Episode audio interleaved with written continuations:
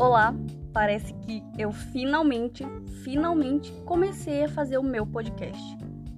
Sim, mas quem se importa? É que nem eu coloquei na descrição. Eu tô afim de falar, vocês estão afim de ouvir. Errei? Provavelmente. E eu vi um vídeo no YouTube de um cara muito legal. Eu não lembro agora, eu acho que é Quadro Móvel, o nome do canal dele. E eu achei assim, incrível. E eu tô dentro do meu guarda-roupa. Eu tirei as coisas que tinham dentro dele, é, como calcinhas e máscaras, porque a gente tá no meio de uma pandemia, e roupa de cama. E uma capinha de botijão de gás que eu não uso mais, porque eu falei pra minha mãe que eu acho que é ser dona de casa demais, depois de dois crochês na minha sala. Tem uma saia que eu comprei no brechó que é muito linda e ela tá na minha cabeça agora e meu joelho tá começando a doer. Eu espero que isso esteja gravando também.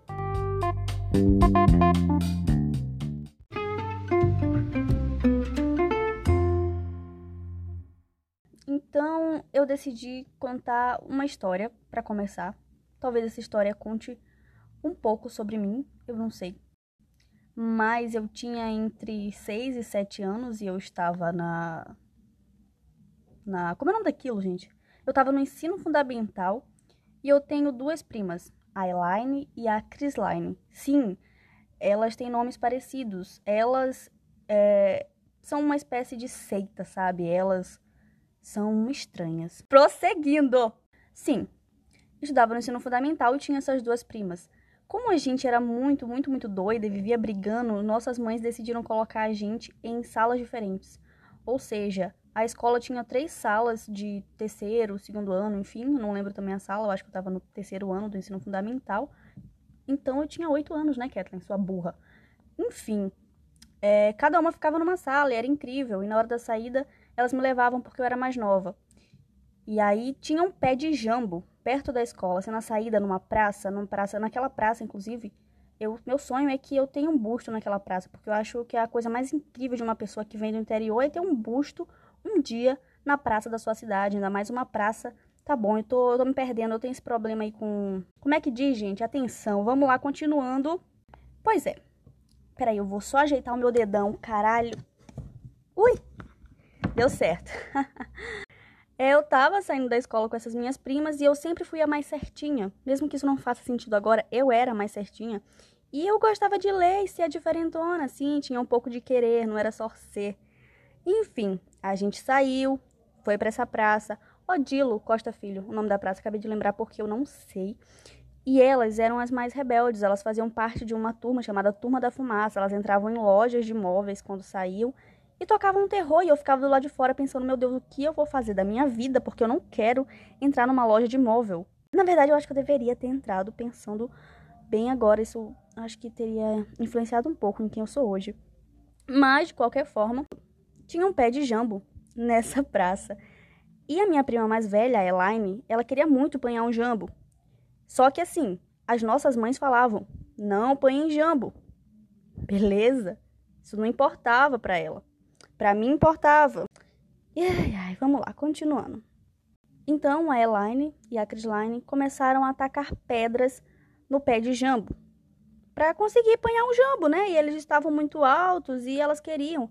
Só que aí eu pensei, eu não vou me envolver nessa pataquada, me sentei no meio-fio, peguei um livro de geografia, eu não sei porquê de geografia, e não sei porque eu tô me lembrando de tantos detalhes agora, eu acho que é porque eu preciso. E a Chrisline, que é a menos mais velha entre a seita das irmãs que terminam os nomes com o prefixo, ou melhor, sufixo, meu Deus, português, vem aqui. Line. A Chrisline pegou uma pedra, sabe aquelas pedras de brita? Não sei, não é brita é, vocês conhecem o termo pissarreira? Que na minha cidade isso é um, um bairro, mas eu não sei se é um tipo de pedra. Mas é uma pedra que ela é quase vermelha, amarronzada e ela não sei, ela é muito, muito, muito pesada quando ela é maior. E minha prima pegou uma pedra dessa. Eu não sei onde é que ela achou que ela poderia apanhar um jambo com uma pedra tão grande, sendo que o negócio nem é grande, mas enfim, isso não faz sentido agora. Talvez era para ter sido assim.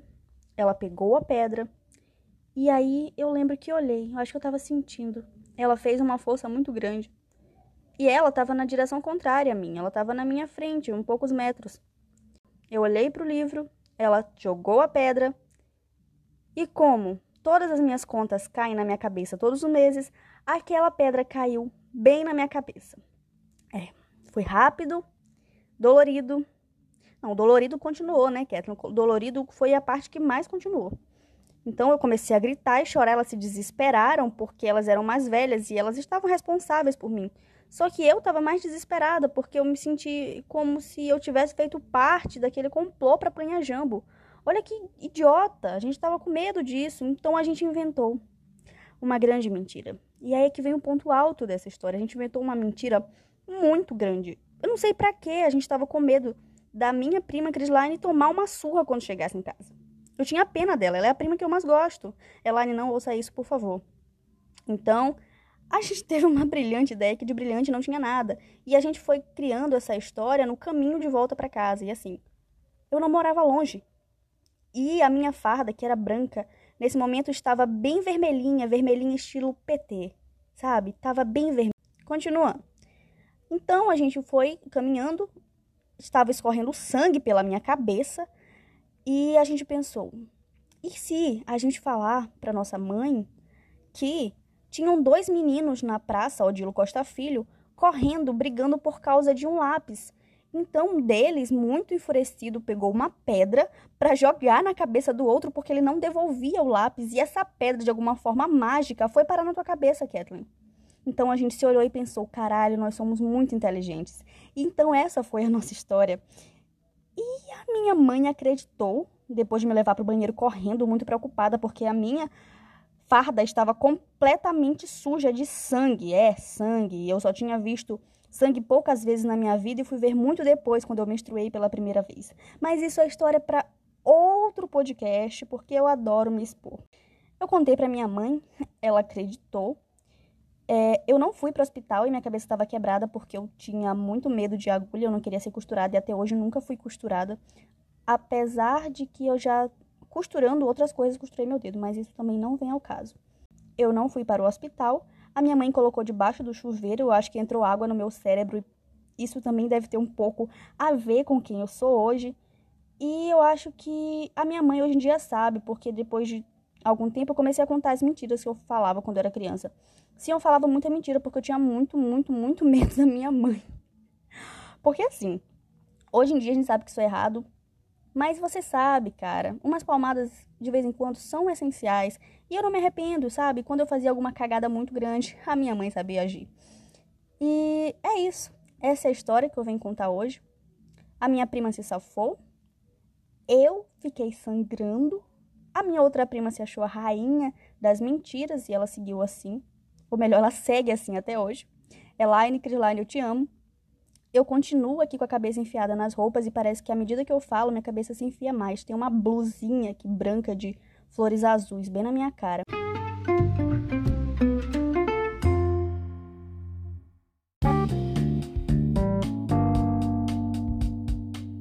Eu espero que vocês tenham ouvido, seja lá quem for vocês, Aquele momento que você não tem palavras. Como que eu não tenho palavras? Oh, meu Deus, obrigada por assistir.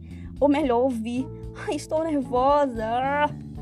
Muito bem. Obrigada por ouvir meu podcast. Esse é o Mata Kathleen, porque todos os dias eu me mato.